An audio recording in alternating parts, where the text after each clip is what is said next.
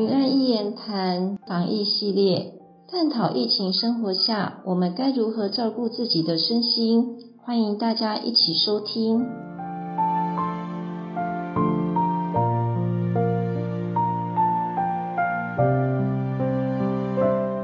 大家好，我是 EJ 医师。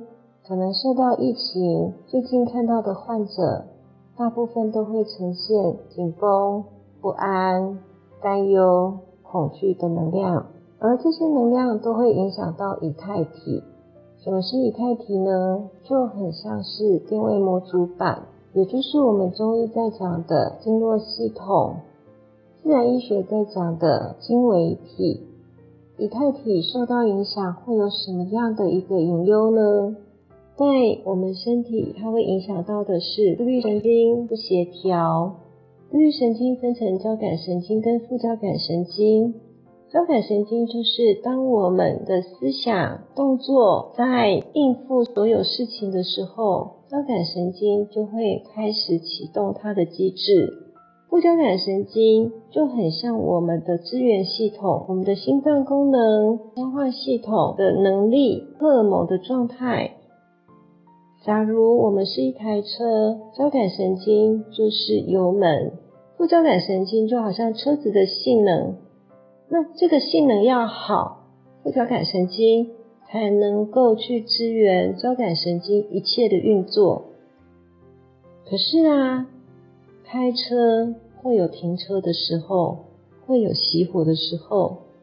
那如果我们的大脑机制、我们的担忧、我们的压力，我们没有让这个机制去熄火。即便我们在休息，可能还是无法放松；即便我们下班，我们的思绪还是一直在想；甚至我们的休闲生活就是看电视。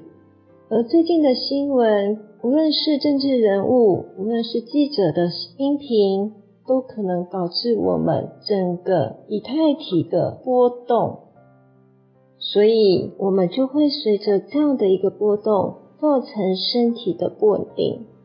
这个不稳定可能产生的症状有哪些呢？如果它比较轻微，你会觉得我好像刺刺的、麻麻的；再严重一点点，你会感受到自己好像胸闷、呼吸不顺；更严重的，你可能会有头痛、胃不舒服、消化功能障碍，甚至便秘。有的女生甚至会导致月经周期的混乱。这个都有可能，我们整个以太体被整个集体意识所影响。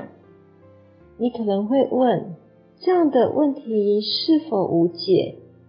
我想提供几个大家可以照顾自己以太体的方式，比方说呼吸、冥想、自己的按摩、拉筋、伸展。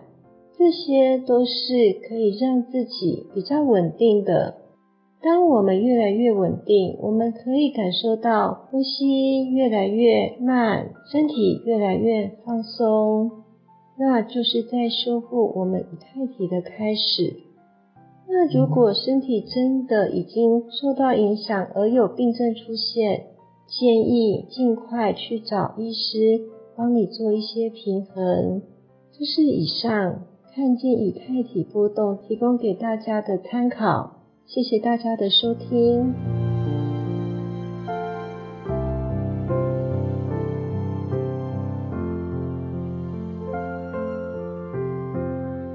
愚人言谈，我们下次见哦。